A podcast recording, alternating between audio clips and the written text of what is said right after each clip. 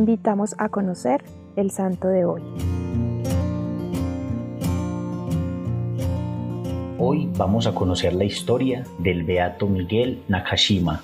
Era natural de Machai, en el reino japonés de Fingo, donde había nacido hacia 1583. Convertido al cristianismo a los 11 años y bautizado por el padre Juan Bautista Beasa, se tomó muy en serio la vida cristiana. Hizo voto de castidad siendo muy joven y practicó ásperas penitencias. En 1614 se estableció en Nagasaki, y tuvo escondido en su casa al padre Baeza y a otros misioneros durante 12 años. Por la noche los cristianos visitaban al sacerdote con todo sigilo, procurando con muchos trucos pasar desapercibidos. En 1627 el padre Mateo de Cuorus lo admitió como hermano en la compañía de Jesús.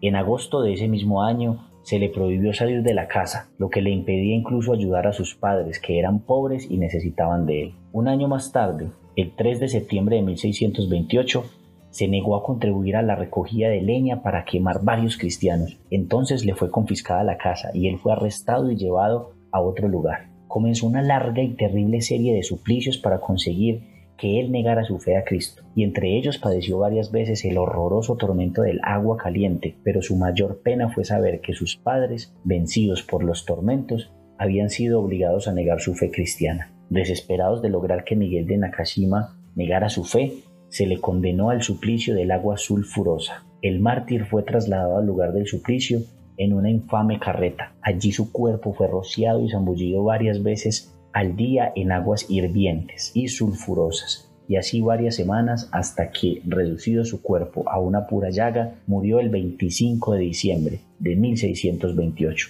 Fue beatificado en 1867.